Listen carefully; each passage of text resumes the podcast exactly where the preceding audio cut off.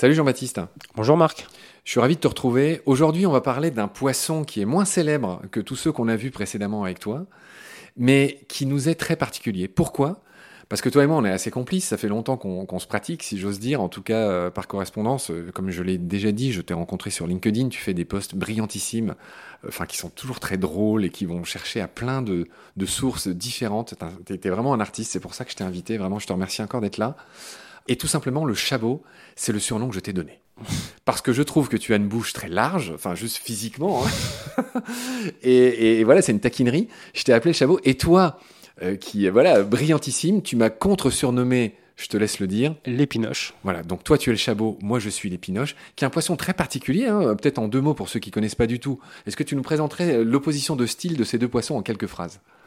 L'opposition de style, bah, je dirais que le chabot, c'est quand même un. Grosse tête. C'est effectivement euh, une grosse tête. C'est un poisson quand même qui est assez paisible, que, qui est très, très, très, très discret. C'est-à-dire qu'en fait, le, le, chabot, tu, il vise sous les pierres. C'est un poisson qui ne possède pas de dessinatatoire. Donc en fait, il est il reste collé au fond.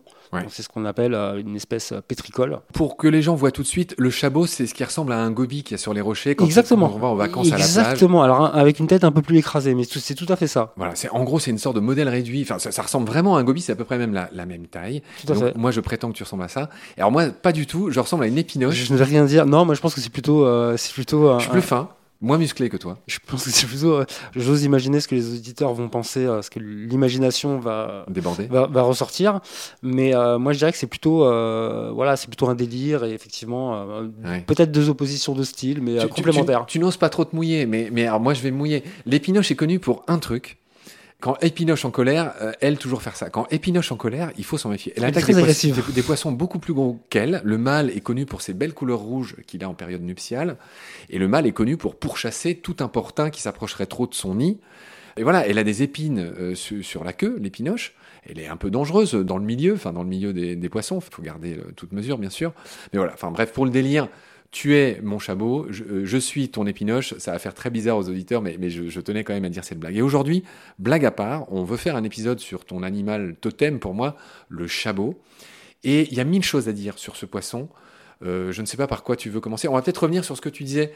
Euh, c'est un poisson qui vit posé au fond et même assez cryptique, assez caché dans, les pierres, des eaux en général très propres. Hein. Alors effectivement, euh, le, chabot est un bio-indicateur de la qualité du milieu parce qu'il supporte euh, vraiment très peu la pollution. Je dirais que c'est peut-être un des poissons qui supporte le moins avec la lotte, parce que la lotte est un poisson qui supporte encore moins la, pollution. Ces deux poissons se font extrêmement rares et la lotte dont tu parles, il faut pas la confondre avec la fameuse baudroie. Ah ouais. Ce qu'on appelle la lotte, c'est la queue de baudroie. Alors il y a, la lotte en mer et là toi tu parles d'une lotte, ça ne ressemble pas du tout. De hein, rivière, non pas du tout. En gros, la lotte, elle a des petits barbillons. Trois paires de petits barbillons. Voilà, ça ressemble un peu à un goujon. La, la lotte de rivière, il faut pas confondre les deux. Pardon, je t'ai interrompu, mais c'était juste pour bien préciser. Aucun problème. Mais alors, ces espèces qui se font rares, bon, les chabots, on en voit encore, mais moi, j'ai un petit, j'ai un petit benchmark. Hein, c'est un petit ruisseau euh, dans la Vienne où, effectivement, avant, j'en trouvais euh, plein, plein, plein, et on en trouve malheureusement euh, de moins en moins. Mais bon, ça. Non, non, mais c'est vrai, il faut le dire. Enfin, c'est pas parce qu'on veut être triste à chaque fois, mais moi, les chabots, j'en vois de moins en moins. Clairement, il y en a de moins en moins parce que les eaux sont de plus en plus abîmées, sales, etc. Donc, bien sûr qu'il y a de moins en moins de chabots, il y a de moins en moins de lottes de rivières aussi. Ah, ça, ça fait longtemps que j'en ai pas vu. Hein. Voilà, très rare hein, la lotte euh, de rivière. Et on va, on va quand même tenir nos promesses. Alors, tu, as dit que c'était un poisson pétricole. Ça veut dire qu'en gros, il est en contact permanent avec les pierres. Hein. Pétri, c'est la pierre. Pétricole, exactement. Il vit, un peu au fond. C'est un peu l'équivalent des poissons benthiques en mer. Et il est aussi réophile. Que veut dire ce gros mot? Euh, Réophile, c'est-à-dire qu'il est dans les cours d'eau euh, rapides, en fait. faut qu'il y ait du courant. Voilà. voilà pour bien oxygéner. Et en fait, il faut savoir qu'il reste en contact permanent avec le substrat, c'est parce qu'il ne possède pas euh, de vessie natatoire. Donc, vessie natatoire, c'est la poche de gaz qui permet euh, d'équilibrer euh, la nage du poisson. C'est le stab des poissons. Hein. Voilà. Le stab, c'est le gilet des plongeurs sous-marins. Voilà, et c'est ce qui a aussi inspiré le principe du ballast dans les sous-marins, la vessie natatoire. Et en fait, ce qui fait qu'il nage pas vraiment, en fait, il fait, il fait des micro-bonds, en fait. C'est en, expulsant avec ses ouïes, il expulse l'eau et il avance en fait en faisant des, des micro-micro-bonds dans ton style inimitable, dans notre doc de préparation, tu as écrit On évitera de se gausser de sa technique de nage, plus proche d'un Pierre Ménès que d'un Florent Manodou. Tout à fait. Tout est dit. Tout est dit. on, voit, ton style au passage. Voilà. Ok. On va commencer à parler de sa reproduction qui est assez notoire. Tu me dis que c'est un poisson qui est féru d'égalité. En gros, il n'est pas du tout dans le fish splaining, hein, sur le modèle du mansplaining. Explique-nous pourquoi on pourrait presque dire que c'est un mâle idéal euh, parce qu'il garde euh, le nid qu'il aura construit de ces magnifiques nageoires pectorales assez, euh, développées en éventail. Et en fait, il, il accueillera les, les œufs d'une ou même de plusieurs femelles. Et en fait, en bon Tony Micheli, il nettoiera tout pendant que ces dames iront siroter leur petit verre au café. Encore une rêve de boomer dont je suis, dont nous sommes, je dis ça évidemment en plaisantant. Tony Micheli, hein, c'est... Euh, Madame est servie. Madame est servie. C'est l'homme à tout faire de Madame est servie. C'est l'homme à tout faire. En bon Tony Micheli. Hein. Encore une belle rêve, euh, comment dire... Voilà. de, à toi. Des années 80. Des années 80, voilà. Son côté féru d'égalité, enfin son côté, euh, j'allais dire, gendre idéal. Exactement. Et, et, même homme idéal, poisson idéal, mari idéal. Euh, il, ne consiste pas qu'à faire un nid. C'est beaucoup plus que ça. En fait, le chabot s'accouple avec plusieurs femelles, avec une ou plusieurs femelles. Et j'aimerais que tu nous racontes cette belle histoire. Qu'est-ce qu'il en fait ensuite des œufs Un petit peu comme l'hippocampe, c'est lui qui veille sur sa descendance.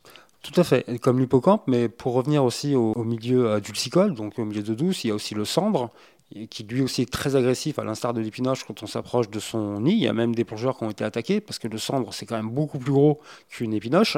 Mais pourquoi tu m'as pas surnommé cendre alors?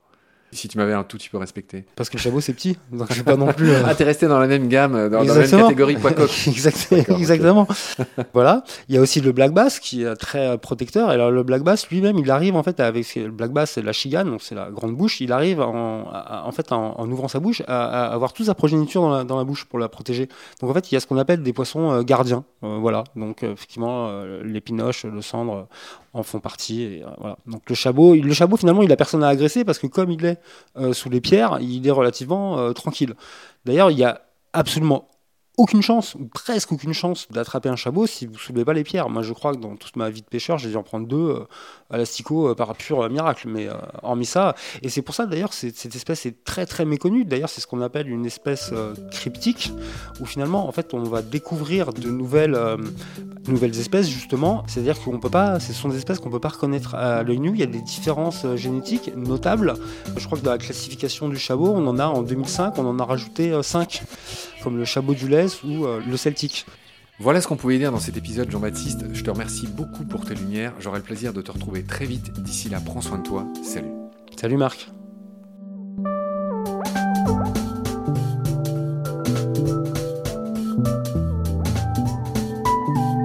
L'océan, c'est la vie. C'est-à-dire que notre vie est intimement liée à la vie de l'océan. Voilà, c'est ça, pour moi, la seule chose qui compte. Tout le reste est secondaire, tirer du pétrole, des trucs. Pourquoi faire? Pour augmenter de 5% la production. Rigolade